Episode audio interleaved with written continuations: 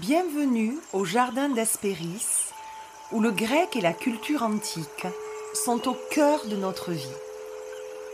Nous poursuivons l'aventure des tisseuses au jardin.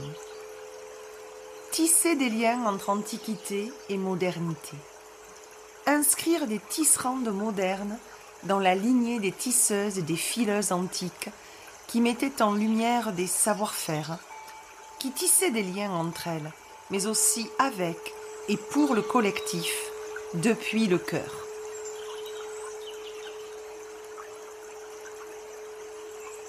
J'ai proposé le projet de cette aventure à plusieurs tisserandes qui lui ont fait un accueil chaleureux et qui ont répondu un grand oui.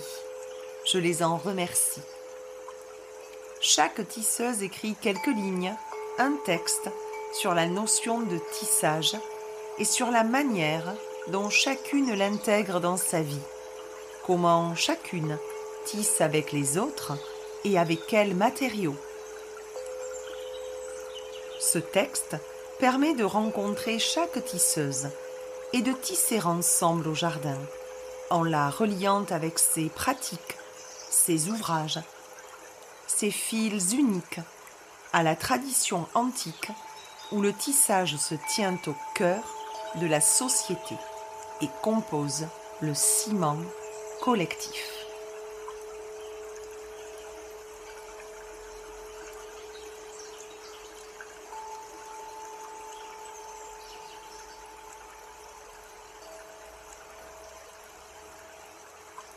Nous nous acheminons vers le solstice d'hiver en étant éclairés par une pleine lune en gémeaux et nous nous apprêtons à clôturer l'année aux côtés de la femme sage réchauffée par son regard pétillant d'espièglerie et la qualité des messages qu'elle a pour nous.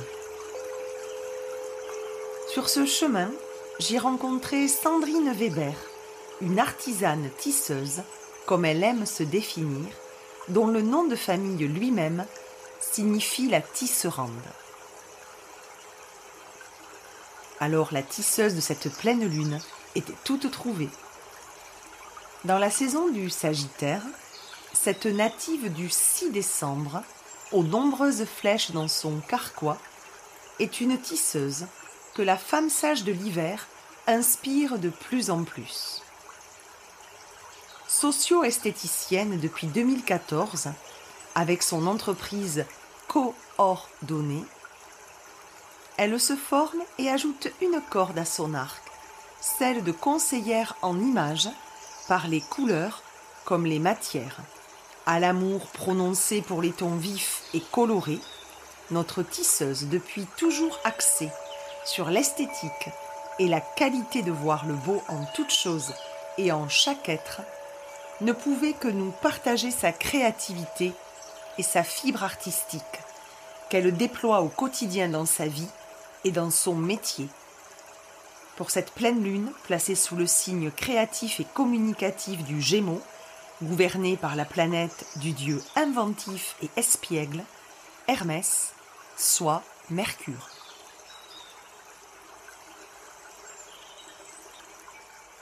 Tisseuse de nombreux liens, Sandrine enseigne en 2007 son métier pour partager sa passion et son expérience. Depuis 2017, notre tisseuse reprend son rôle de formatrice afin d'initier aux socio-conseils en images les futures socio-esthéticiennes. Car transmettre et tisser la toile est une des valeurs essentielles de notre tisserande, mission dans laquelle elle s'investit, la joie au cœur. Son mantra fétiche est savoir aimer c'est savoir s'aimer. Et en même temps que cette pleine lune en gémeaux, Vénus s'installe dans sa boucle rétrograde pour faire vibrer nos valeurs de cœur et celles avec lesquelles on se réaligne pour habiter notre vie, pour réévaluer nos relations et voir l'amour nous pousser à nous aimer et à aimer les autres.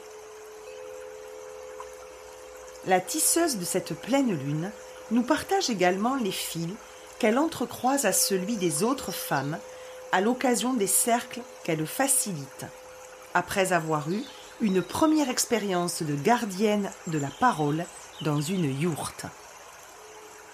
Sandrine nous livre aussi son tissage au yoga, qu'elle signe de son empreinte bien personnelle entre Kundalini et Yin Yoga. Ressentant de plus en plus l'appel vibrant pour la douceur et le Yin, lui permettant d'équilibrer un côté yang très affirmé. Durant notre échange, Sandrine, cette femme née dans le Berry, terre de sorcières du cœur de France, se met à nu, au seuil de cet hiver, et nous confie les messages que la femme sage lui susurre à l'oreille depuis quelques mois déjà.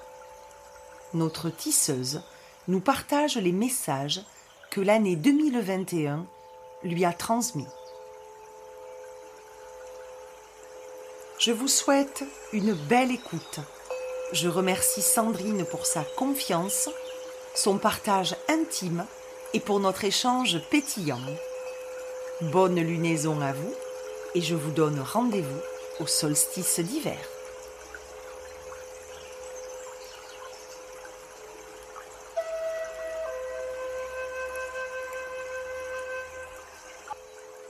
Si vous aimez ce podcast, vous pouvez vous y abonner et le noter en mettant de jolies étoiles. Retrouvez-nous au Jardin d'Espéris sur le compte Instagram du même nom.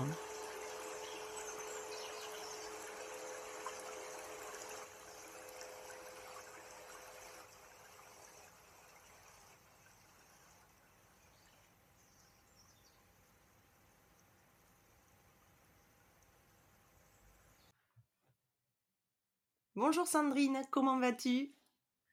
Bonjour Nadège, je vais très bien, je suis ravie de te retrouver.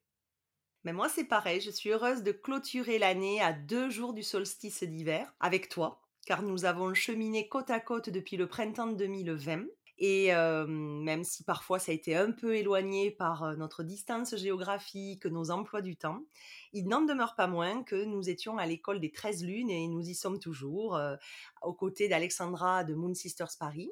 On s'est rencontrés donc au printemps 2020, on s'est retrouvés lors de cercles de parole.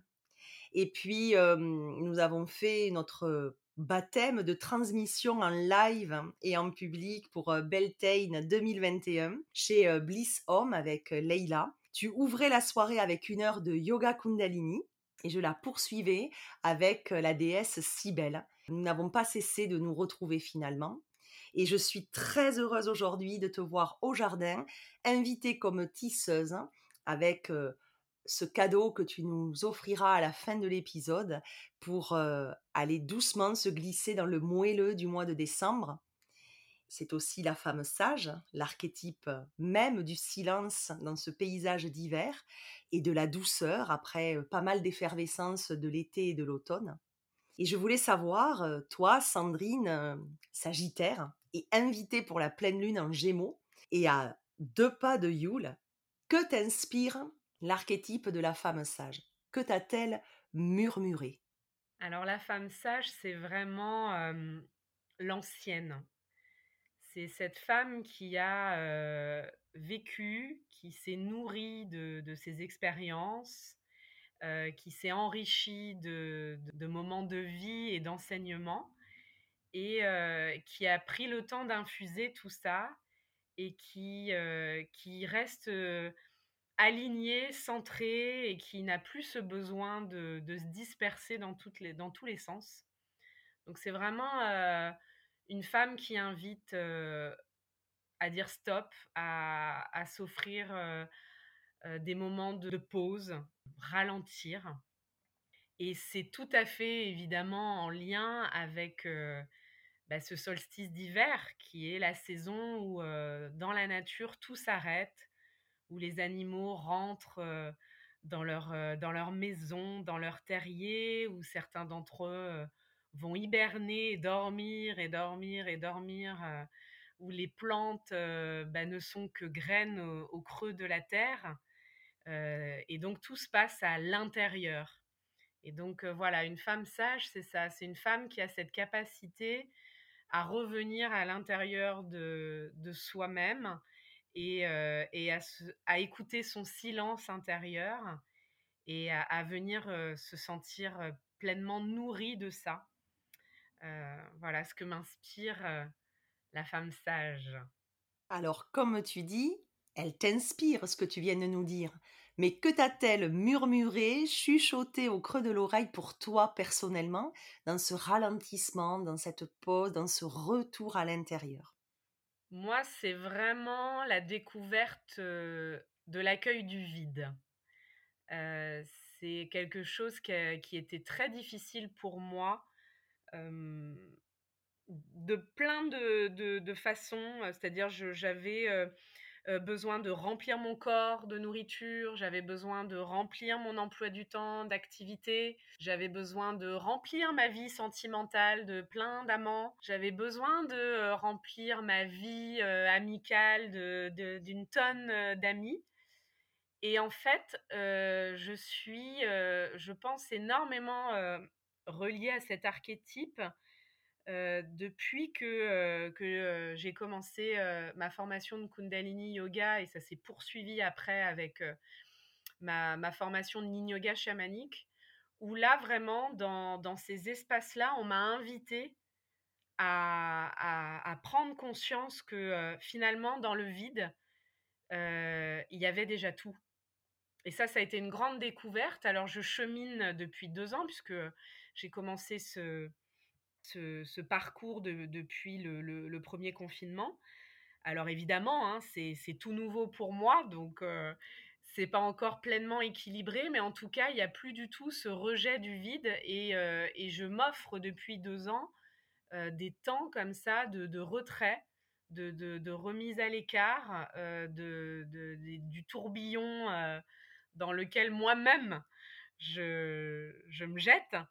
Et alors c'est non sans mal, voilà, par rapport à justement les personnes qui me connaissaient avant, ma famille, mon entourage, mes amis qui ont un peu du mal à, suivre parce que je suis vraiment en transition.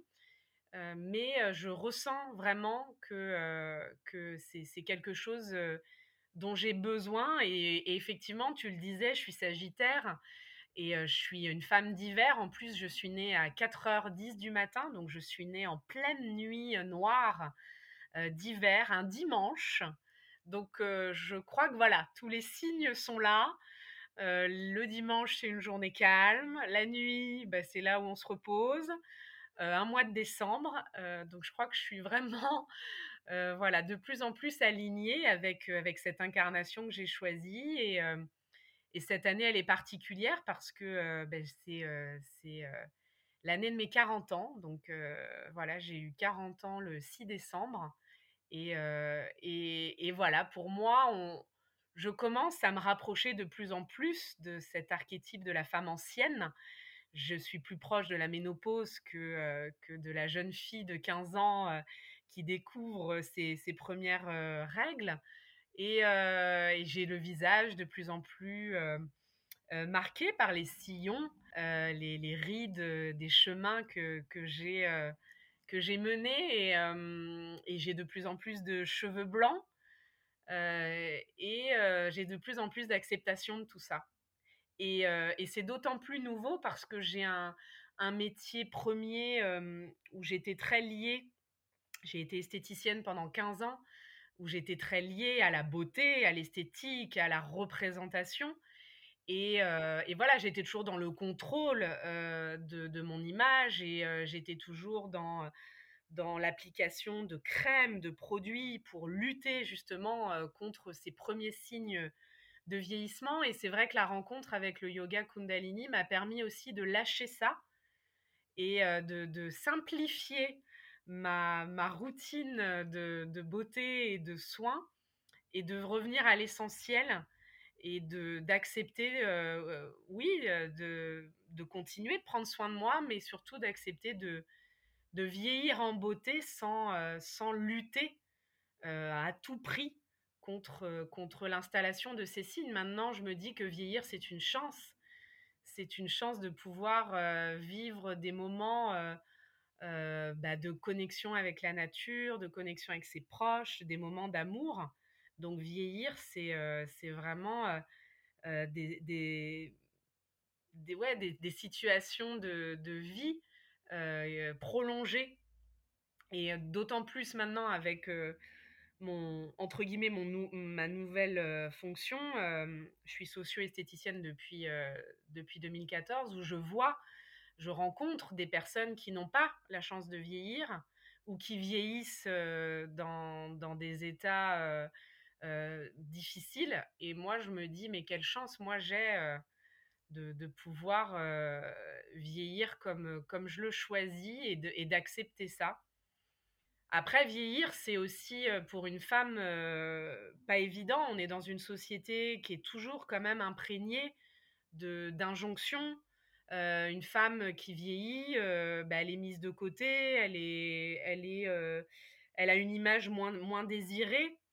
Et je suis heureuse aussi de constater qu'il y a, il y a plein de femmes qui se sont positionnées, et d'hommes, hein, pour, pour aller contre, contre ces représentations-là et on le voit maintenant dans plein de, marques, euh, aussi bien de vêtements que de produits cosmétiques. Euh, voilà, on voit des femmes avec des cheveux blancs, on voit... Euh, il y a même des jeunes maintenant qui se, qui se font des teintures grises ou, blanches.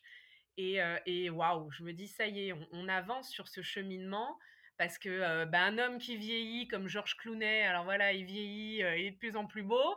Et puis à l'inverse, une femme qui vieillissait, elle est à mettre au placard parce qu'il y avait cette épée de Damoclès que euh, bah, ménopausée, elle pouvait plus enfanter, donc elle était bonne achetée. Et, euh, je trouve que bah oui, cette, euh, cet archétype de la grand-mère finalement, bah, elle, est de plus en plus remise à sa juste valeur.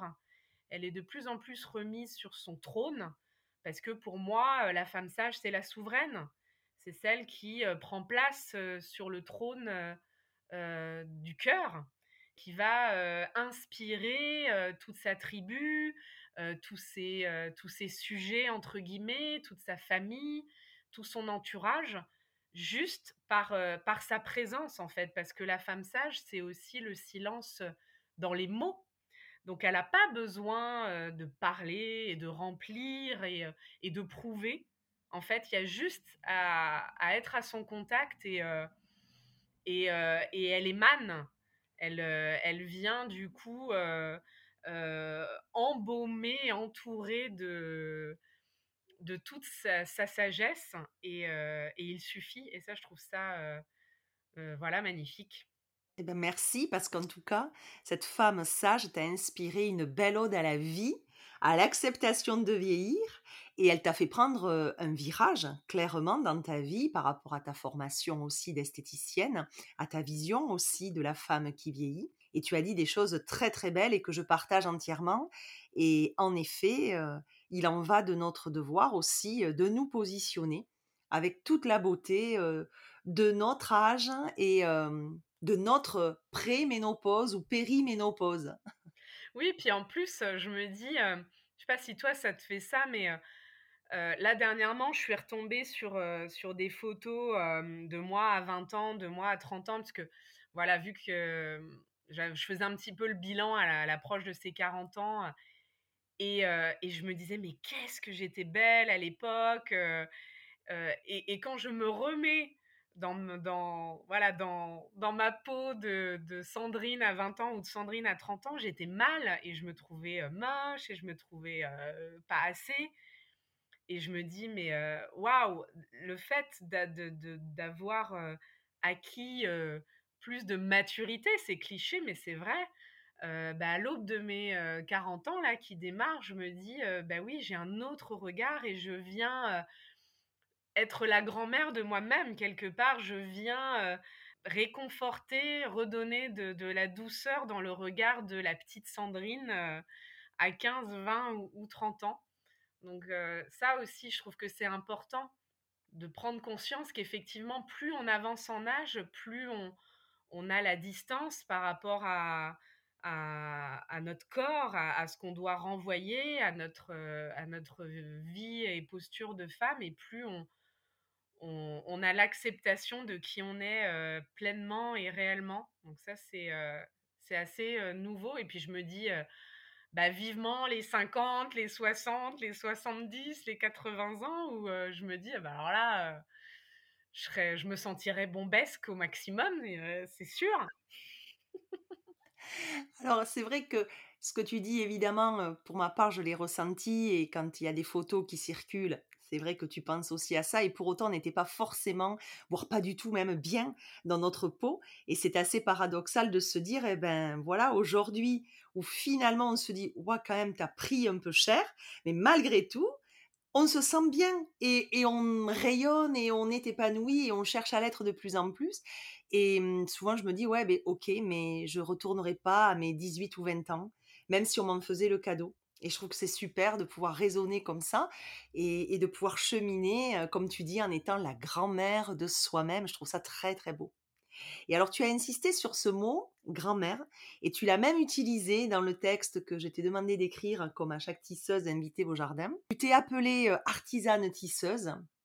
Tu vas nous lire d'ailleurs un passage. Et dans ce texte, c'est vrai que tu fais tisser la grand-mère dont tu parles. Et en même temps, ça a beaucoup de sens par rapport à ton métier. Tu nous as dit que tu étais socio-esthéticienne, donc tu vas nous expliquer ce que c'est, ce que tu fais de tes mains et ce que tu permets aussi aux autres, et notamment à des femmes, je pense plutôt. Alors, je vais commencer par le petit texte que j'avais écrit, un extrait. Au cœur de mes mains, tissant une toile de réconfort, et avec ton accord, je tapisse ta peau d'une doublure adoucissante. Grâce à mes doigts de fée et ta complicité, telle grand-mère araignée, je retricote les maillages défaits par le manque d'estime de soi. Petit à petit, ton reflet s'étoffe.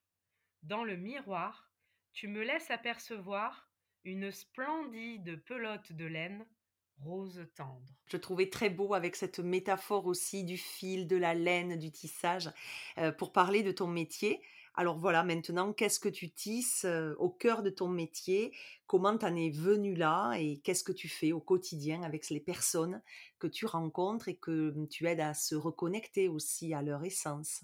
Alors, comme je le disais tout à l'heure, moi, mon, appel premier, ça a été, euh, entre guillemets, l'esthétique classique très jeune, à l'âge de 14 ans, j'ai dit à mes parents que je voulais être esthéticienne, mais tout de suite, j'ai verbalisé, je veux être esthéticienne pour prendre soin des corps, pour les embellir, parce qu'en fait, mon don, c'était vraiment euh, de trouver la beauté en chacun. Je me rappelle mes copines au collège, je leur disais, mais ouais, t'as des cheveux magnifiques, tu devrais faire ci, ouais, toi, t'as des yeux comme ça. Et même moi, on me disait, mais c'est dingue, t'arrives à te mettre en valeur à chaque fois. Donc, je savais que c'était mon talent unique. Et, voilà, j'ai dit, je veux faire ça. À l'époque, je ne savais pas du tout que le métier de socio-esthéticienne existait. Je pense que si je l'avais su avant, je serais allée vers ça bien plus tôt. mais bon, voilà, je suis rentrée dans le cursus classique, on va dire, de l'esthétique. et puis, évidemment, j'ai commencé à travailler très jeune, hein, à l'âge de 18 ans. Euh, j'ai travaillé en institut de beauté. Ensuite, j'ai été appelée à être euh, enseignante, à, être prof de pratiques euh, esthétiques en, école, à, retransmettre auprès de, jeunes filles. Et puis ensuite, je suis montée à Paris pour, pour travailler là dans un grand spa. C'était voilà l'explosion des spas parisiens. Donc c'était là beaucoup plus j'avais l'impression, alignée avec ma vocation de départ, parce que l'espace c'était des espaces où, où on était vraiment dans la relaxation, c'était autour de hammam, de jacuzzi, de piscine, et uniquement des soins du corps principalement. Donc moi, j'ai été manager d'un spa pendant six ans, je gérais une équipe de plusieurs praticiennes. Et bah, le bémol, c'est que j'avais quitté ma campagne natale. Moi, je suis née dans le, dans le Berry, hein, le pays des sorcières. Enfin, une terre dans laquelle il y a eu beaucoup de sorcières. Et, et ça, je l'avais pas du tout anticipé. C'est que de me déraciner en fait de la campagne et de me plonger au cœur de la ville, ça a fini par déséquilibrer en fait ma vie et ben, j'ai fait un burn-out en fait. le fait d'être déracinée, de plus pouvoir me ressourcer dans la nature, de travailler à Paris, on était ouvert 7 sur 7. de 9h à 22h, c'est voilà, ça, a été. Je suis allée jusqu'au bout du, du, truc où vraiment je me suis dit bah non ça va pas. Donc suite à ce burn-out évidemment j'ai pris soin de moi. ça a été long hein, et au bout d'une année j'ai j'ai fait un bilan professionnel qui permettait justement de voir ce qui, ce qui m'animait vraiment. Et de ce bilan est sorti, j'étais accompagnée bien évidemment, bah, la fiche métier de la socio-esthéticienne. Et c'était la première fois que j'en entendais parler. C'était en 2013. Et là, j'ai, bah, comme un peu tout le monde, j'ai dit mais c'est quoi une socio-esthéticienne? Et là, elle m'a dit bah en fait c'est une esthéticienne qui va prendre soin dans un but humanitaire et social, c'est de la beauté solidaire. Et alors ça m'a parlé de suite. Je dis mais ah bon, mais on n'en entend pas parler. Elle dit bah et pourtant vous vous imaginez vous êtes quand même vous avez un pied quand même dans le métier. Imaginez les autres qui sont pas du tout là-dedans. Mais je dis mais c'est dingue mais ça existe c'est tout nouveau ça existe depuis peu. Et là en fait elle me dit bah non non c'est un métier qui existe qui a été créé en 1978 ah j'ai ah oui d'accord. Vraiment là je ne savais pas du tout. Et puis bah une fois qu'on a ouvert la boîte de Pandore et ben là on, découvre le trésor et, là bah, comme par hasard j'ai commencé à avoir des socio-esthéticiennes partout sur mon chemin, entendre parler partout de la socio-esthétique. Et j'ai décidé de, du coup, retourner en formation à Tours, puisque bah, l'école qui est reconnue pour son historique par rapport à cet apprentissage de ce métier-là, elle est à Tours puisqu'on est formé au sein même d'un CHU.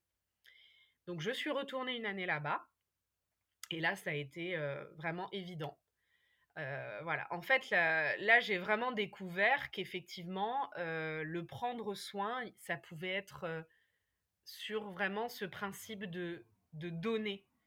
de donner évidemment pour tellement recevoir. Quand je prends soin, tout le monde me dit c'est génial ce que tu fais, mais moi, je me dis c'est minime par rapport à la hauteur de ce que je reçois en retour. Et c'est surtout qu'il y avait plus cette notion de commerce faut être honnête, quand on est esthéticienne classique, on tient un commerce. C'est un métier de service, mais pour vivre, il faut vendre des produits, il faut vendre des prestations. Et moi, ça, ça m'a jamais parlé. La différence, voilà, c'est que quand on est socio-esthéticienne, on n'a rien à vendre à part, à part du temps et, de, et des conseils et du, pour moi, du don d'amour, quoi.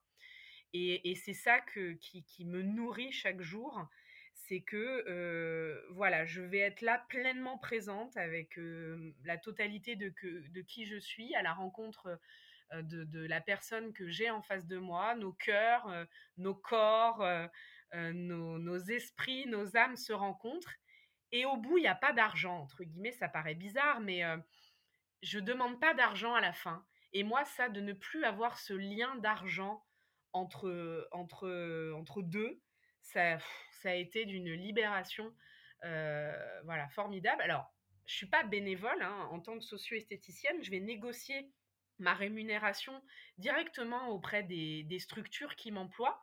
Donc ça peut être des structures médicales comme des hôpitaux, des structures sociales comme des associations, des structures médico-sociales comme des EHPAD ou des ESAT. donc les EHPAD c'est pour les personnes âgées, les ESAT c'est pour les travailleurs en situation de handicap par exemple. Et voilà, je, je, vends ma, ma prestation et une fois que ça c'est que c'est fait, j'arrive et entre, entre guillemets j'ai l'impression de de voilà travailler gratuitement puisqu'il n'y a plus ce, lien d'échange de monnaie physique entre, entre les personnes qui reçoivent mes soins et, moi. Et puis il y a deux types de, prise en compte hein, en, tant que socio-esthéticienne et il y a une nouveauté qui est apparue par rapport à mon métier classique d'esthéticienne que j'avais avant. c'est que je peux soit proposer des soins individuels, donc c'est-à-dire que je vais être seule à seule avec la personne et en fonction de sa maladie, en fonction de son handicap, en fonction de, de la traversée du désert qu'elle vit en ce moment parce que elle a un accident de vie, parce que elle essaye de se sevrer de l'alcool, parce que elle, est, elle vit dans la rue. Enfin, il peut y avoir plein, plein, plein de situations. Je vais proposer un soin qui, selon moi, peut lui apporter de la, la, reconnexion à son corps, la réconcilier avec un, un, toucher bienveillant qui vient de l'extérieur, mais aussi un toucher qu'elle peut peut-être retrouver avec elle-même. Évidemment, mon outil principal, c'est ma main, mais pas que. C'est l'utilisation de tous les sens. J'ai à cœur à chaque fois de travailler vraiment avec la sensorialité, de rééveiller les sens de, l'être humain dont je prends soin et que j'ai en face de moi, qui souvent s'est coupé. Hein. donc je, les réinvite. Qu'est-ce que je sens? Qu'est-ce que je ressens? Qu'est-ce que j'entends? Voilà. Et, donc ça passe aussi par, par la musique, le choix des musiques, par les senteurs, les odeurs, par les, les, textures des crèmes que j'appose sur, sur le corps, les huiles, etc. Donc ça, c'est voilà une première possibilité d'accompagnement. Et la deuxième, ça c'est complètement nouveau, je ne le faisais pas avant, c'est on va dire l'animation ou la facilitation d'ateliers où là je vais réunir plusieurs femmes ou plusieurs hommes. Tu disais que j'accompagnais beaucoup de femmes, mais en fait sur Paris j'ai eu l'occasion de, de, m'entourer aussi de, de structures qui, qui s'occupaient beaucoup plus d'hommes, notamment les migrants, les réfugiés qui est un public qui me tient particulièrement à cœur. Et là, en fait, je réunis 6 euh, six ou 8 personnes maximum. Et, euh, et, là, on va ensemble euh, créer un cercle. Donc, c'est drôle de voir maintenant bah, vers quoi je, m'en suis servi de cette notion de cercle. On en parlera peut-être. Mais voilà, j'ai découvert justement ces, ces, premiers cercles de, de socio-esthétique où le, le but premier, c'était de créer du lien. Alors, grâce effectivement aux outils de la socio-esthéticienne, mais euh, voilà, l'objectif, c'était de faire rencontrer les gens, de les mettre ensemble et autour du soin visage, par exemple, autour d'un rituel pour prendre soin de ses mains, autour du, bain de pied, euh, voilà, autour de la création euh, d'un produit cosmétique avec des produits alimentaires, par exemple on va ensemble parler de soi, on va ensemble se regarder les uns, les unes, les autres, et on va tisser. Et là, on en revient hein, à, ce qui t'anime aussi au travers de, ces échanges. On va tisser ensemble des moments de, sororité, de fraternité, des moments de reliance, et, on va dérouler les fils de, notre histoire. ça va inviter les personnes à, à, se reconnecter à elle-même, avec les autres personnes. Et ça, c'est vraiment quelque chose que, j'aime beaucoup. Donc, ce que je fais le plus dans ma pratique, c'est ces ateliers collectifs. C'est ce qui, moi, m'anime. voilà le, plus. Et puis le petit clin d'œil, oui, c'était que aujourd'hui, je, je, facilite des cercles de parole, des cercles de femmes. Donc, j'ai j'ai vu ce que ça pouvait apporter au travers de, la pratique et j'ai eu envie voilà, hein, de, reproposer ces, espaces ailleurs parce que effectivement se, se rassembler, se, retrouver dans le même tissage de, cette grand-mère araignée, dans, de s'unir dans une même toile, c'est c'est voilà, c'est quelque chose qui me, qui me, fait vraiment vibrer. Donc être socio-esthéticienne, c'est euh, au travers effectivement d'un toucher, d'un regard, euh, d'un contact, euh, d'une odeur. De, ça peut être vraiment voilà, une toute petite chose. C'est une invitation à, à se à s'aimer tout simplement de nouveau, à se, à se reconnecter à sa peau. Et, et sa peau, c'est c'est pour moi l'organe. Bon, évidemment, je parle dans, en, je, prêche pour ma paroisse, mais sa peau, c'est vraiment sa barrière naturelle de protection qui permet la, délimitation entre notre monde intérieur et notre monde extérieur. Donc là aussi, il y a un lien avec la femme sage. Prendre soin de sa peau, c'est prendre soin de cette muraille naturel qui, nous permet, et c'est important, d'avoir euh, d'avoir cette distance entre les, deux mondes et en même temps, la peau, elle, elle contient des pores, donc c'est des petites portes qui s'ouvrent et donc en même temps, voilà, accepter aussi que cette peau, elle est poreuse et qu'il peut y avoir des fils qui se tissent et qui tapissent justement ces deux mondes, ces deux mondes-là ensemble, le monde visible et invisible. C'est merveilleux ce que tu nous as ouvert comme porte, comment tu parles aussi de ce métier si peu connu et qui pourtant, on le comprend, apporte tellement aux personnes, hommes ou femmes, comme tu disais, que tu rencontres, qui sont aux prises avec la vie, confrontées à de la réalité très dure et à des épreuves aussi très engluantes pour certaines d'entre elles. En tous les cas, tu, mmh, je trouve que avec cette pleine lune en Gémeaux, Sagittaire que tu es, et avec ce solstice d'hiver pas loin, on est en pleine spiritualité, créativité et en même temps sagesse. Et en plus, tu apportes le cadeau de Noël parce que tu offres quelque part, sans qu'il y ait. Alors, on a compris que tu étais bien sûr rémunéré et c'est normal, mais je comprends aussi cette énergie qui peut circuler sans qu'il y ait la barrière de l'argent qui, pour ces personnes-là, est une sacrée barrière. Donc, c'est très beau comme tu en as parlé et ce que j'aime par-dessus tout, c'est combien tu es cohérente avec qui tu es fondamentalement. Et tout se retrouve dans ce maillage parfait où tu reviens à la tisseuse en passant par le corps et l'esprit et ce rapport-là, euh, en passant par les cercles dont on parlera tout à l'heure.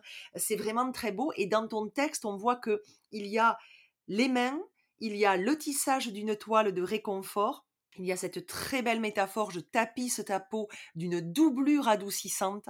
Donc on est vraiment avec la socio-esthéticienne, l'artisane et la tisseuse. Et, et, je trouve chaque fois, à chaque mot que tu as écrit, c'est parfaitement associé et marié et c'est très beau.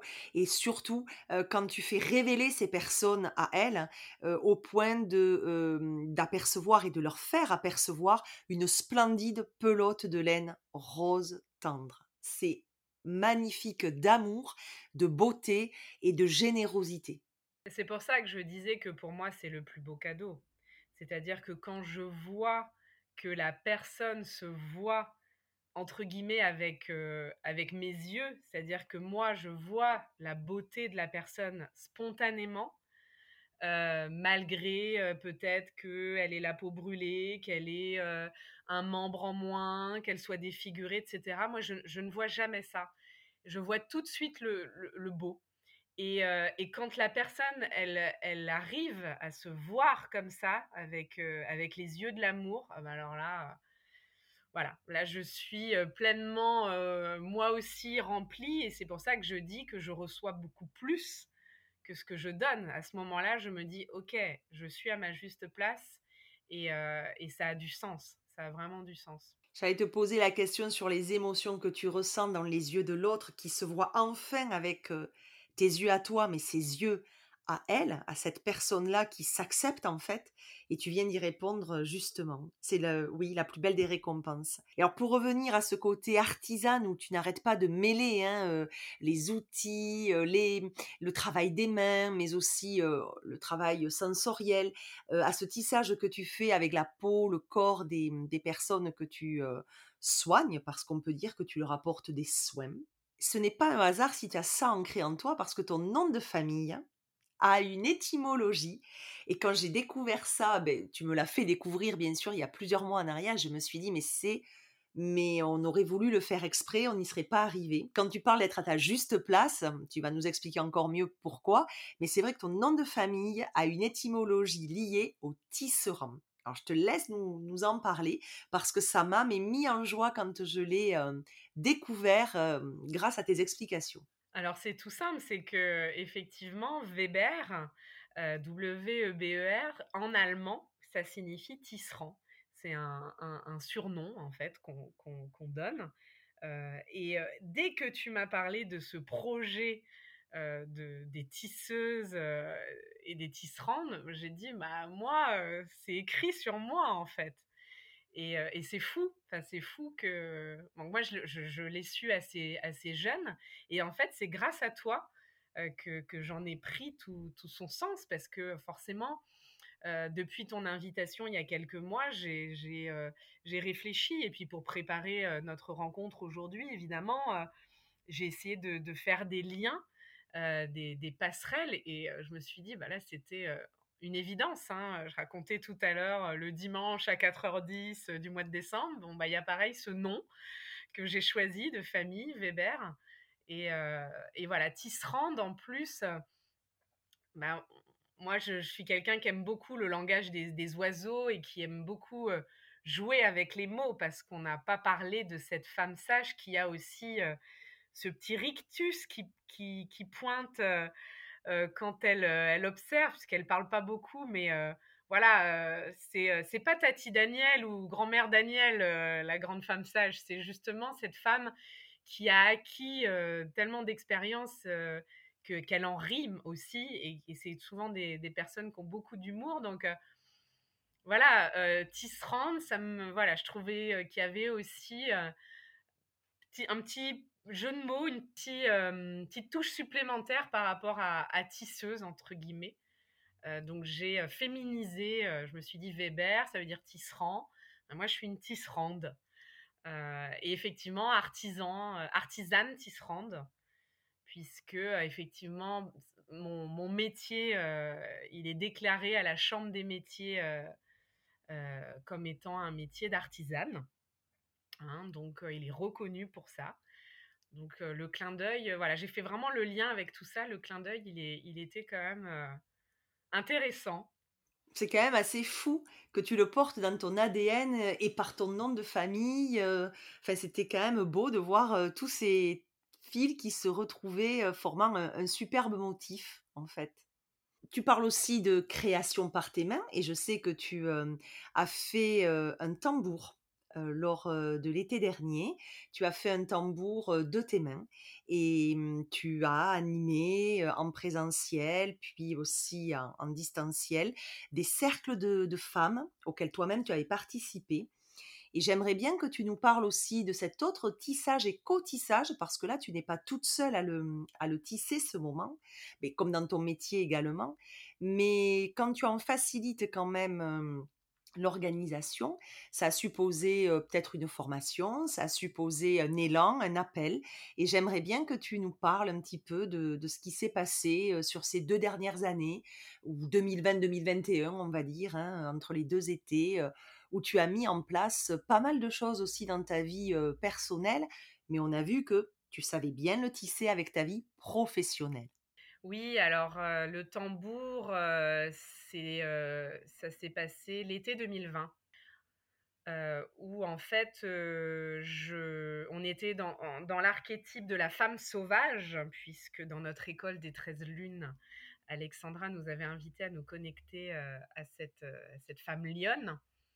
Et moi, j'ai vraiment senti l'appel à ce moment-là de, création de mon cœur tambour, comme je l'appelle, qui, qui me permet d'extérioriser les pulsations de mon cœur lorsque je le fais chanter, lorsque je tape dessus. J'ai vraiment l'impression que c'est le prolongement de mes battements. Et, et voilà, j'ai donc fait le choix de le créer à la main et là aussi, c'était un formidable tissage parce que nous étions plusieurs femmes et il fallait en rentrer en contact avec la peau de, l'animal et il fallait voilà vraiment manipuler tout ça. Donc moi, tout ce qui se fait avec les mains, j'adore d'une manière générale. Hein, je suis créative de mes mains. Et en fait, j'ai eu envie, au-delà de, de, l'avoir pour moi, de, le faire entendre à d'autres femmes. Alors moi, je, participais depuis plusieurs années, à, oui, depuis 2015, à des cercles de femmes régulièrement sur Paris. C'est ce qui me permettait d'avoir des espaces ressources, comme j'expliquais tout à l'heure, vu que bah, moi, je, suffoquais un peu hein, dans cette nouvelle vie parisienne.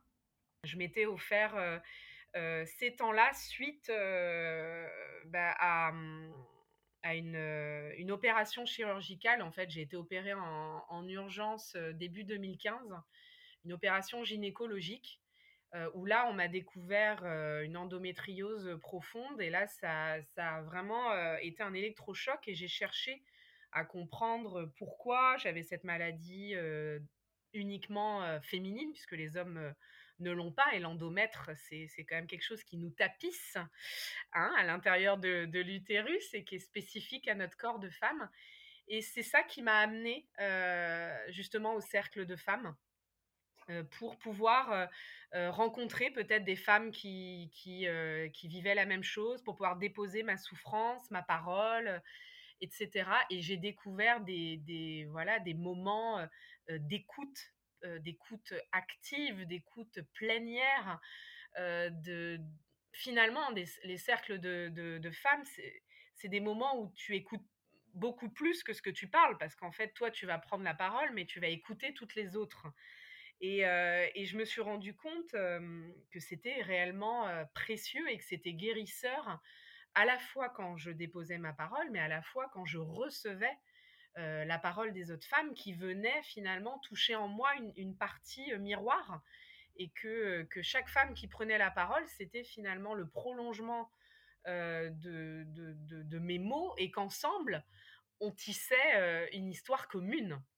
Donc ça, ça a été vraiment une révélation. J'ai eu la chance d'être en contact de plusieurs, voilà, plusieurs figures des cercles de femmes, comme Camille Fez, comme Alexandra, hein, Frida Marty de, Moon Sisters, et, bien d'autres, Nathalie Guetta, enfin voilà. Et puis, bah, quand est arrivé le confinement, Là, ça a été une claque parce que bah, déjà, on m'a interdit d'exercer mon métier de socio-esthéticienne. J'ai été reconnue comme, comme métier non essentiel puisqu'on m'a mis dans la catégorie esthéticienne classique. Donc ça, ça a été très violent. Alors que les hôpitaux, eux, sur place, réclamaient à ce qu'on vienne. Mais au niveau national, au niveau de la législation, on n'est pas encore reconnu vraiment. Donc, bah, on nous classe dans la même catégorie alors qu'à l'hôpital, on est considéré comme soignant. Donc, c'est voilà. Et là, je me suis dit, comment je peux continuer de, me lier à des femmes. Et là, j'ai découvert les cercles en ligne de, Lucie Codias, avec qui je faisais ma formation de, Kundalini Yoga. Donc là aussi, le clin d'œil, hein, c'est-à-dire que je me suis dit, bon, pas de hasard, et j'ai observé j'ai et, pu constater, puisque je l'ai vécu, que la magie de la sororité opérait et pouvait opérer aussi à distance. Qu'on était liés, ça évidemment, le, yoga Kundalini me l'a encore plus fait prendre conscience, qu'on était liés par d'autres corps plus subtils. Et là, ça m'a donné envie, moi aussi, bah d'en faciliter à mon tour. Donc pendant l'été 2020, j'ai pu vivre justement grâce à, à mon tambour mes premiers cercles en présentiel, puisqu'on était dans une période entre confinements. Et puis, bah, quand de nouveau les, les, voilà, le second confinement est arrivé au, mois d'octobre 2020, j'ai appelé Lucie et, et, et, voilà, je me suis inscrite, puisque elle, dans, dans un second temps, avait créé ces formations de, facilitatrice, je lui ai dit que voilà, je, me sentais appelée pour en faciliter aussi en, ligne, mais que bah voilà l'outil du zoom, les caméras, tout ça, je savais pas trop, c'était pas du tout, moi c'est complètement mon contre-univers, hein. et donc j'avais besoin de, ces talents, de, de, ces, de ces tips et, voilà, j'ai été super bien accueillie. Donc début 2021, en janvier, j'ai suivi ces deux jours de formation. Et, voilà, là, ensuite, je me, je me suis sentie beaucoup plus armée pour pouvoir faciliter les cercles en ligne. Et donc depuis le mois de janvier 2021, je facilite un à deux cercles par mois. Et puis ce qui s'est passé, c'est que quand quand Alexandra de Moon Sisters a réenclenché un second tour de roue de la prêtresse au printemps 2021, elle m'a proposé à, moi, mais aussi à plusieurs autres sisters, de, de faciliter des cercles avec l'intention de, de, présenter l'archétype du moi et je m'en suis saisie, j'ai trouvé ça hyper intéressant. voilà, donc du coup, bah, depuis ce printemps, tous les mois, je guide bah, l'alliance avec, avec l'archétype qui, est connecté avec le signe astrologique du mois. Et ce que j'ai rajouté, ma touche personnelle, c'est qu'au-delà de la parole, j'ai petit à petit tissé, tapissé, je, tu vois, je me répète, hein, pour, mais c'est marrant de, constater. Hein, j'ai lié tout ce que j'avais appris depuis ces deux dernières années et maintenant voilà quand je parle quand je, je, parle de ce que je fais dans, dans, ces temps de reliance en ligne ça va au-delà du cercle de parole c'est que je propose des vrais rituels d'activation de, de l'énergie de, ces archétypes qui peuvent être une pratique de méditation de Kundalini, qui peuvent être une, une, un exercice de visualisation, un rituel psycho-magique de, chamanisme. Enfin voilà, ça passe en fonction de, ce que je ressens de, de l'archétype du moi. Je, je propose des rituels différents à chaque fois. Donc maintenant, c'est plutôt des, soirées, ateliers, rituels. Et, et, ça, c'est ce que j'ai envie de déposer pour 2022, c'est de, de, proposer ce format-là de nouveau dans le présentiel. Donc, c'est ce que j'invoque pour mes intentions de 2022. Donc là, on peut te retrouver sur des cercles en distanciel depuis ton compte Instagram. Tout à fait, sur mon compte corps ordonné toi, tu as déjà un tissage sur ton métier à tisser pour l'année 2022. Est-ce que tu en as d'autres hein?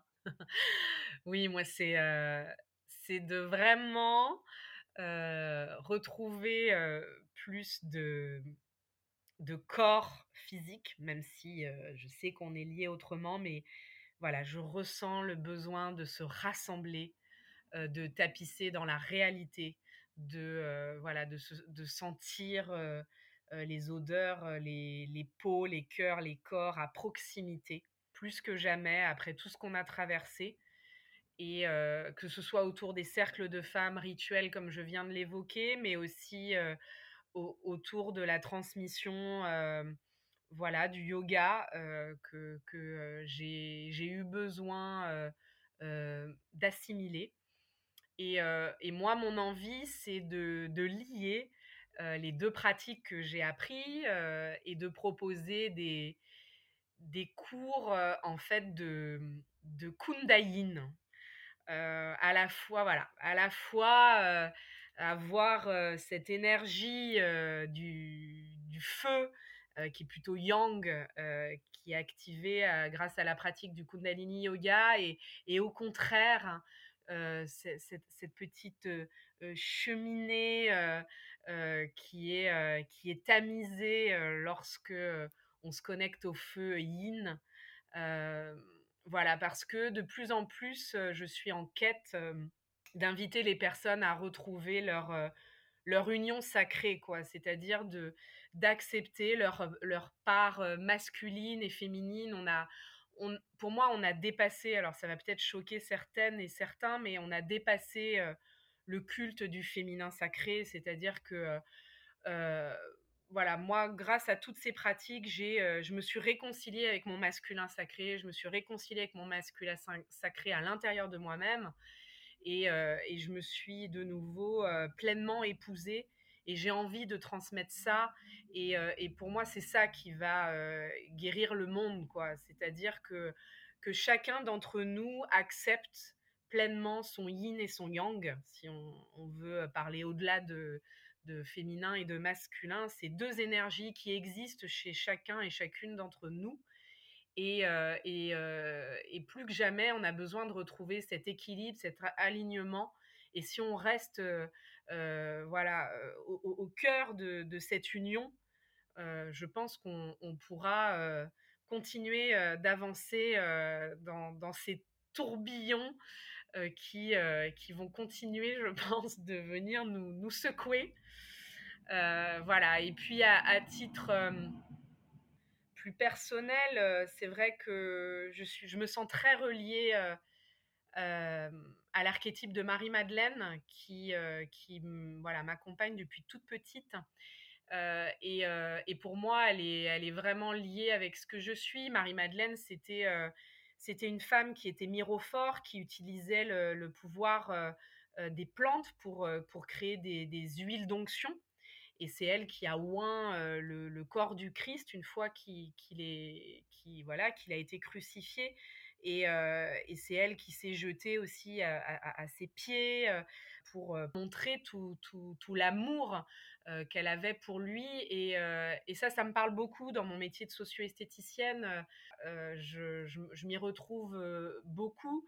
Et, et pour moi, 2022, ça va être aussi une énergie, enfin voilà, une année qui va être en lien euh, avec, euh, avec Marie-Madeleine, puisque 22, c'est euh, le chiffre sacré qui qui est lié à elle.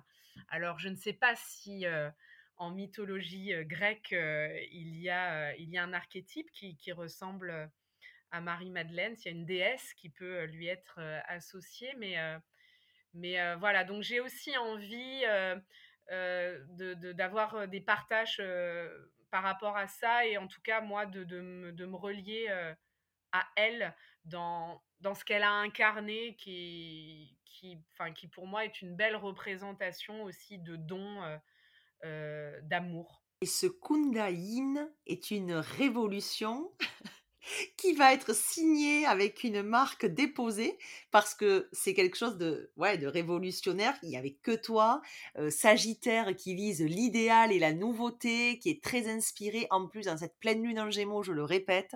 Donc vraiment, tu es au cœur de l'inspiration et de la nouveauté parce que tu tisses avec le, yoga, on l'a compris à plusieurs reprises comment tu as été amené de passer du Kundalini au Yin Yoga? Même si ça reste du yoga, on sait que c'est quand même pas la même façon de l'aborder. Est-ce que tu peux nous, en parler un petit peu?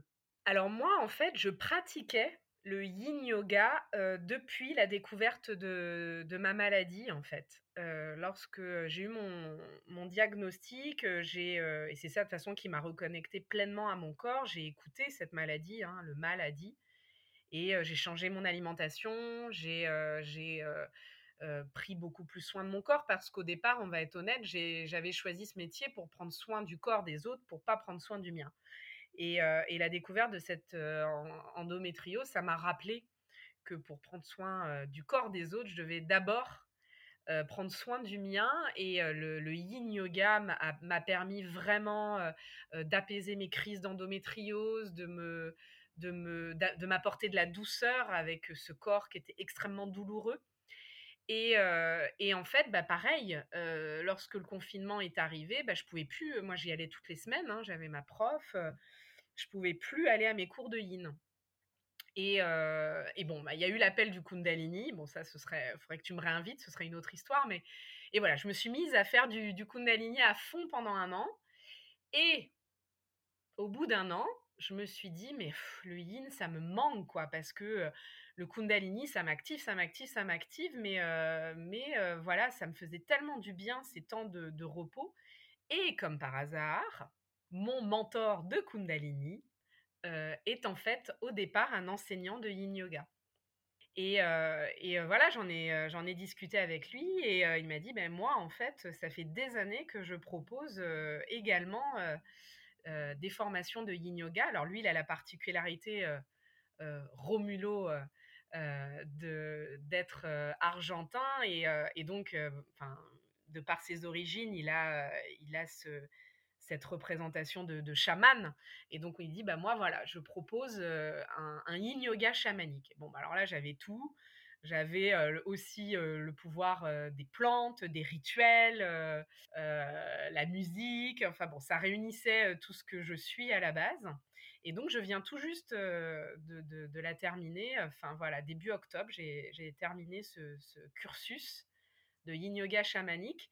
Et j'avoue que depuis, je suis beaucoup plus dans une pratique personnelle de yin yoga qui est vraiment un yoga restauratif qui demande vraiment, et c'est là, c'est pour ça que c'est un, un, yoga qui est complètement lié à, l'archétype de la femme sage, qui, qui demande de se mettre en pause pour euh, pouvoir se, se régénérer. Et on pourrait croire que c'est facile, mais finalement, pour moi, ça a été beaucoup plus confrontant la pratique du yin yoga que le, que le yoga kundalini. Parce qu'en fait, quand on fait une pratique de yoga kundalini, on nous demande d'avoir le regard à un endroit, d'avoir les mains qui font, qui font telle posture, et puis en même temps on chante un mantra. Et donc on, voilà, on mobilise tellement de choses que ça, ça, permet au mental de se calmer un petit peu. Et à l'inverse, en fait, au yin yoga, on nous demande de ne rien faire. Et alors là, il y a le moulinet du mental qui sent puissance au maximum. Il faut juste accepter de ne pas se laisser embarquer, quoi. Et de d'accepter ce mental qui ressurgit et de dire ok, t'es là, mais là j'ai juste envie de de me déposer. Donc c'est pour ça que l'association de ces deux pratiques, elle peut être vraiment intéressante. Et, je vais rendre à César ce qui est à César, c'est Romulo. mais c'est Romulo qui, m'a inspiré ça parce que dans lui, sa pratique de Kundalini, il vient toujours dans les postures apporter du yin. C'est-à-dire que même si on est en plein ego éradicator, eh bien, lui nous invite à venir amener du, yin sur nos épaules, à venir amener du yin dans nos hanches et, on arrive à tenir la posture euh, grâce à cette douceur. Et ça, ça m'a beaucoup parlé. En tous les cas, je trouve que tu es dans un atelier avec plusieurs métiers à tisser qui tournent, mais qui se relient quand même tous je, le redis de façon très cohérente. Et ce que j'aime bien, c'est cette pointe quand même de, nouveauté, de fraîcheur que tu viens amener sur ben, l'union sacrée, par exemple, la réconciliation des polarités au sein de la même personne, et puis les associations auxquelles on ne penserait pas en premier. C'est ce qui fait toute ton originalité. Mais moi, j'ai envie de te poser aussi la question de ce chaudron fertile qui est le tien y a-t-il quand même des nœuds ou des difficultés que tu rencontres dans ton atelier? La difficulté, c'est que j'ai tellement été dans la dévotion à prendre soin de l'autre que j'ai eu du mal à tisser dans ma vie personnelle. Et c'est vrai que là, ces, deux dernières années, le confinement m'a beaucoup confrontée à ça. Euh, je me suis retrouvée seule. moi, j'ai pas, j'ai pas tissé de famille entre guillemets propre. Voilà, je, je suis pas mariée, j'ai pas d'enfants. Et c'est vrai que ça, c'est quelque chose qui n'était pas forcément ma priorité jusqu'alors. mais là, il y a, eu vraiment une prise de conscience. Et c'est pour ça que ça a créé un décalage avec mon, entourage, j'ai euh, démaillé euh, des amitiés euh, de, longues années. Je me suis beaucoup mise en retraite à l'intérieur de, ma maison, mais aussi à l'intérieur de, moi-même depuis deux ans. Et je me suis volontairement mise à l'écart pour, justement reprendre un petit peu d'énergie que, je diffusais dans, tous mes cercles euh, familiaux, amicaux, euh, professionnels. Euh, et, là, voilà, ce que, ce que j'ai intentionné pour 2022, c'est de, pouvoir, moi aussi, me donner la possibilité de, m'ouvrir à, un tissage dans ma vie personnelle, à la rencontre peut-être d'un homme, à la création peut-être d'une famille. Alors bon, j'ai quand même mon poupou, euh, bon, faut quand même que je lui fasse un petit honneur. J'ai j'ai ce chat euh, qui est venu là aussi. Ce serait, on pourrait faire un épisode là-dessus, qui est venu sur mon chemin euh, et qui a qui a été justement la, seule présence vivante. Dans, dans, dans, mon foyer quand, quand on a été confiné et qui m'a permis justement de voir que j'étais prête à, à, à, prendre de, voilà, ouvrir le, mon, foyer à, plus grand et à, ouvrir le, portail que j'avais un peu verrouillé de mon cœur et, de, pouvoir à la fois en, continuant de, m'aimer pleinement, en restant souveraine, parce qu'en fait j'ai traversé dans ma vie que des relations où, où quand je, tombais amoureuse, je tombais dans vraiment l'archétype de la sauveuse et, je finissais par m'oublier totalement. Et, et, voilà, là, je suis vraiment dans, dans la volonté de, de rencontrer mon roi, c'est-à-dire en ayant remis à l'intérieur de moi-même mon souverain et ma souveraine en union, ben, j'ai envie que dans la réalité, il puisse y avoir cette union et, de rencontrer un homme qui lui aussi a guéri ses propres blessures. Alors même si j'ai conscience que j'en ai encore à guérir, hein, mais voilà, il y a quand même un, un, grand pas de nettoyage qui a été fait et j'ai en, voilà, je sens que je suis prête à, égalité. Voilà, l'égalité pour moi, elle est là.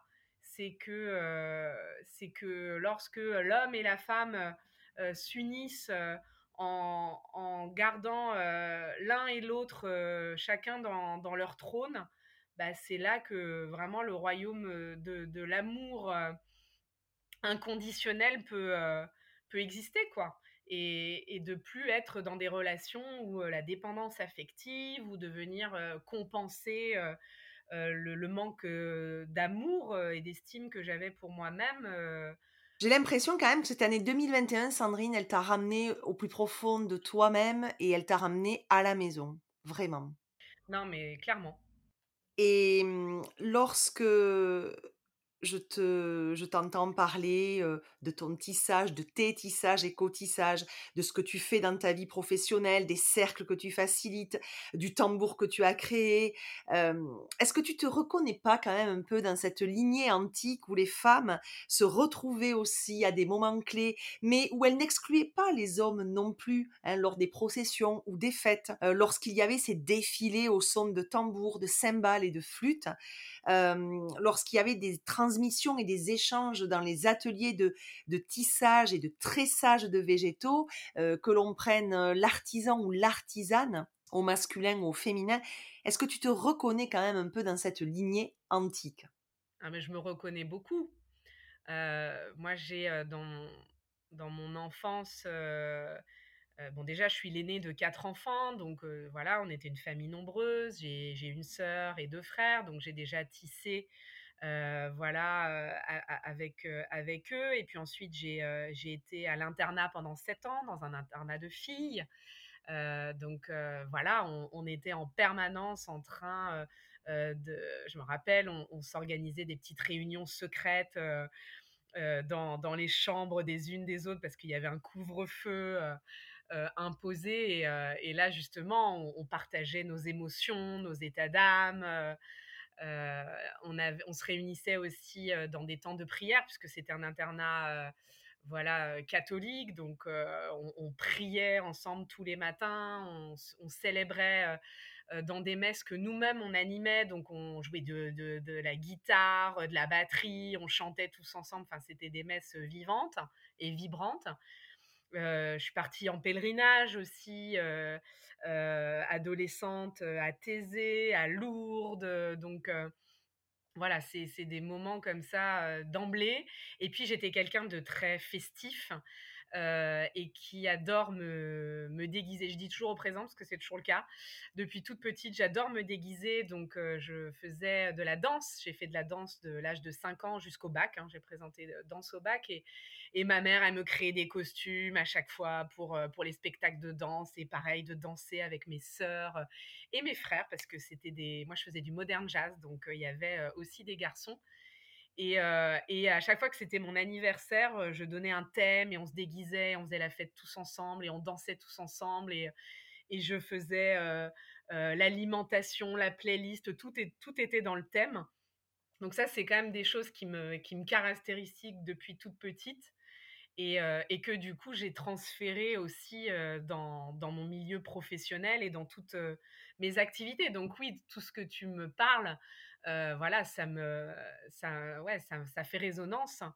Euh, et vraiment, j'insiste aussi sur cette reliance aux hommes parce que moi, j'ai fait, j'ai fait des études scientifiques et à l'inverse, en fait, quand j'ai passé mon bac scientifique, on était cinq filles pour 30 garçons. voilà, d'avoir mes frères, voilà, d'avoir des frères, ça a été important pour moi. Dans, ma vie d'esthéticienne et de socio-esthéticienne, j'ai eu des clients hommes, j'ai voilà, j'ai pris, je prends soin actuellement de d'usagers, de, bénéficiaires, de malades hommes. Et voilà, ça c'est aussi une de, mes particularités. Et, c'est pour ça que je pense que le bilan de mes 40 ans, il, en est là de cette union des deux, parce que ça a toujours finalement existé. Et je pense que c'est important qu'il y ait ces deux énergies vraiment ensemble, même si voilà, ces moments où on n'est que entre femmes, voilà, c'est c'est des moments vraiment que j'affectionne tout particulièrement, quoi. Mais ils ne peuvent pas uniquement exister, on le comprend bien, pour l'équilibre, de toute façon, sociétal, culturel, et puis le nôtre d'équilibre aussi. Alors Sandrine, là, comme ça, sans préparation, quel genre de tisseuse es-tu à la fin de cet échange? Mmh, Je suis une tisseuse de tous les corps. De tous les corps. Alors évidemment, ça commence par, par le corps physique, mais voilà, c'est aussi le corps énergétique, le corps émotionnel, le corps éthérique, cœur, corps, âme, esprit. et puis, je suis une, tisseuse dans, dans, dans une famille de tisseuses, c'est-à-dire que je me sens tissée, je tisse moi-même et ensemble, c'est une tresse commune. C'est-à-dire qu'il il y a plusieurs tissages. Il y, a, des tissages verticaux, des tissages horizontaux. il y en a dans tous les sens et c'est pour ça que grand-mère araignée, c'était vraiment une, belle image c'est ça, c'est que je me sens, bah oui, reliée dans, cette toile avec, avec toutes les personnes qui gravitent autour de moi, les, femmes et les hommes qui m'inspirent, qui me permettent de, moi, tisser à mon tour et, et, comme dirait Lucie, sa cascade. Merci pour ta réponse, qui fait bien réfléchir aussi, oui. Et au seuil de cette nouvelle année qui se profile, qu'est-ce que 2021 t'a apporté comme leçon, message ou transmission si tu devais en choisir qu'une transmission ou qu'un message important à tes yeux? J'en ai beaucoup parlé, hein, mais pour moi, c'est la réconciliation. C'est vraiment la réconciliation entre toutes les parties de moi-même IME. Avec tes jeux de mots que tu aimes bien tisser également. C'est comme si j'avais tissé, brodé, voilà, si j'avais cousu et que enfin le puzzle était réuni. Au terme de cet échange, Sandrine, une dernière question. Qu'est-ce que participer à l'aventure des tisseuses aura fait émerger ou aura fait frissonner toi? Tout d'abord, oui, je voudrais vraiment te remercier parce que quand tu as fait appel à moi, c'est ce que je disais tout à l'heure, j'ai commencé à m'interroger sur, sur les mots, sur, sur cette création. Ton travail, il me touche tout particulièrement. Je ne sais pas si je te l'avais dit, mais moi j'ai fait deux années de, grec et de latin au collège.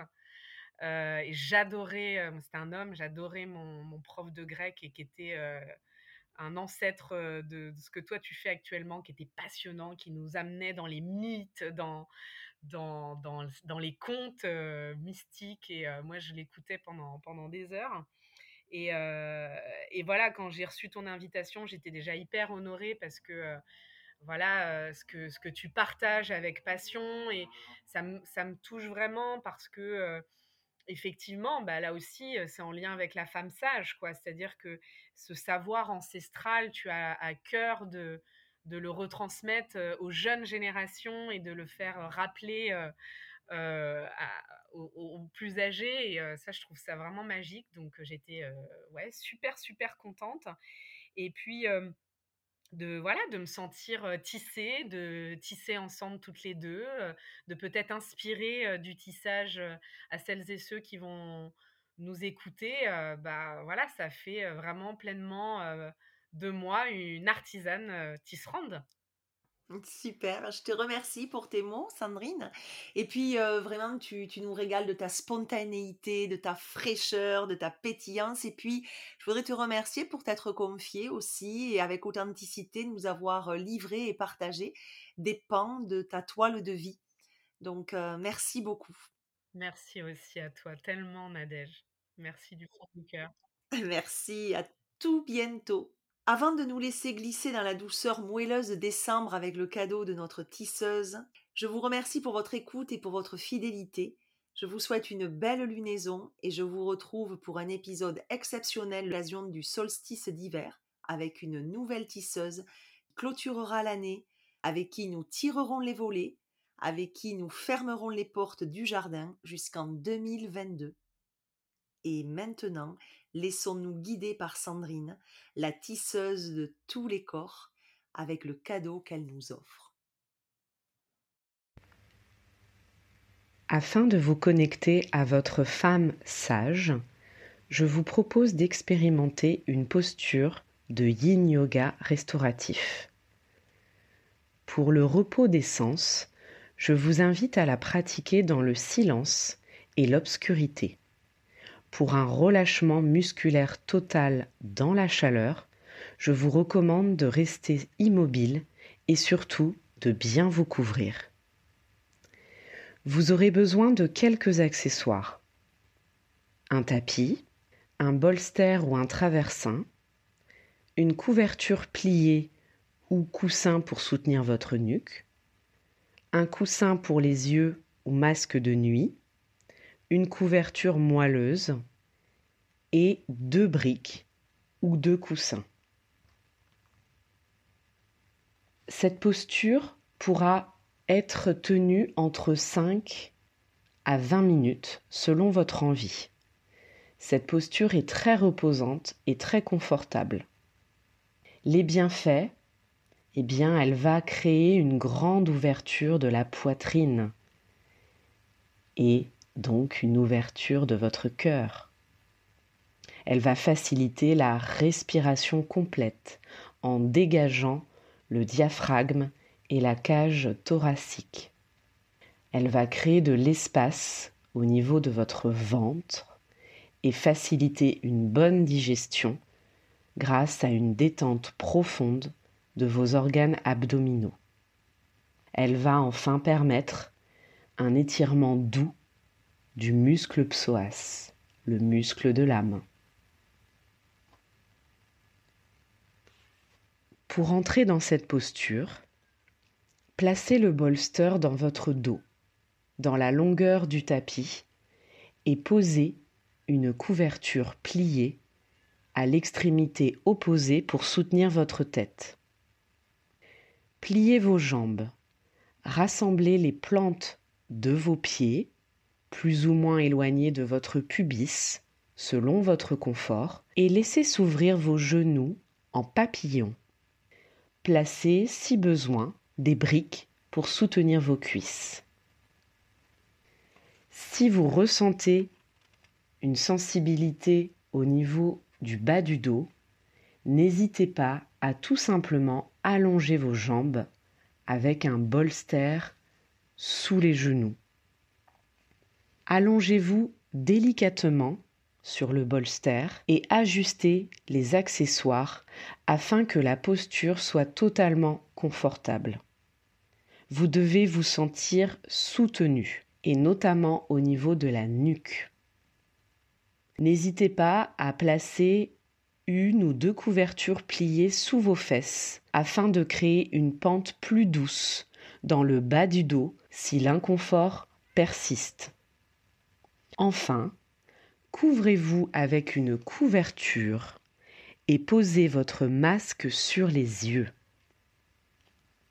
Bienvenue dans la posture de la déesse du sommeil.